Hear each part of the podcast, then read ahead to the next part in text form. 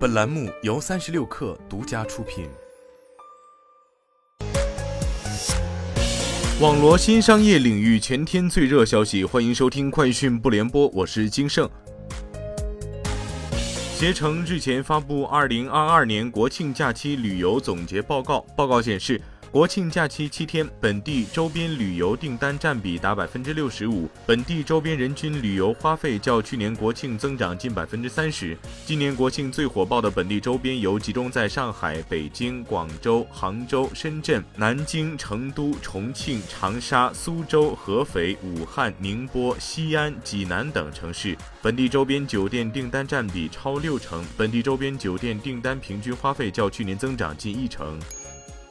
近日，苹果公司车灯车辆以及车辆前照灯专利获授权。摘要显示，该车辆可具有灯，诸如前照灯，该灯可发出可见光和红外光，红外光可用于照亮使用红外图像传感器或其他红外传感器监视的物体，可见光可用于照亮被车辆成员观察并且可使用传感器监视的物体。该车辆中的前照灯和其他灯可以调节光源，包括红外发光装置和可见光发光装置。反射器可将来自该光源的光潮透镜反射，可调节光阻挡装置可位于反射器与透镜之间。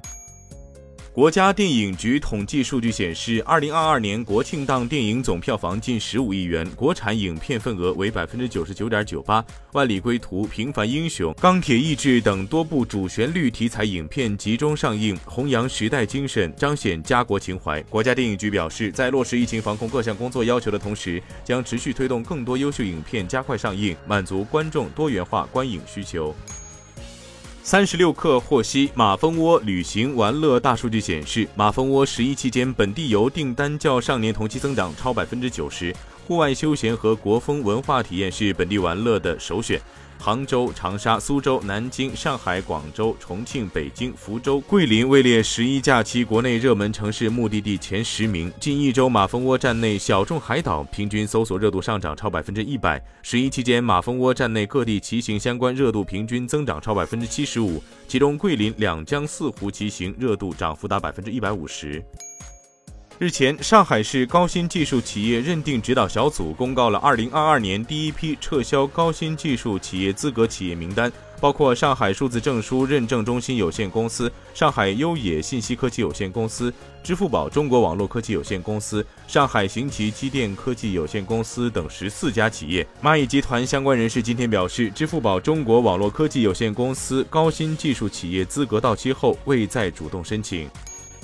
据报道，Meta Platforms 周五表示，该公司将向大约一百万 Facebook 用户发送通知，告知他们的账号可能因为从苹果和谷歌的软件商店下载恶意应用而面临风险。Meta 表示，今年已找到四百多个专门窃取用户登录信息的 Android 和 iOS 应用。Meta 称，该公司已将此事告知苹果和谷歌，协助其删除这些应用。据国外媒体报道，随着 Mac 完成向苹果芯片的过渡。苹果上周开始悄然将 MacBook 的描述从 Mac Notebooks 改成了 Laptops，在在线商店的产品页面、苹果支持中的文章，甚至是操作系统都进行了更新。以上就是今天的全部内容，咱们明天见。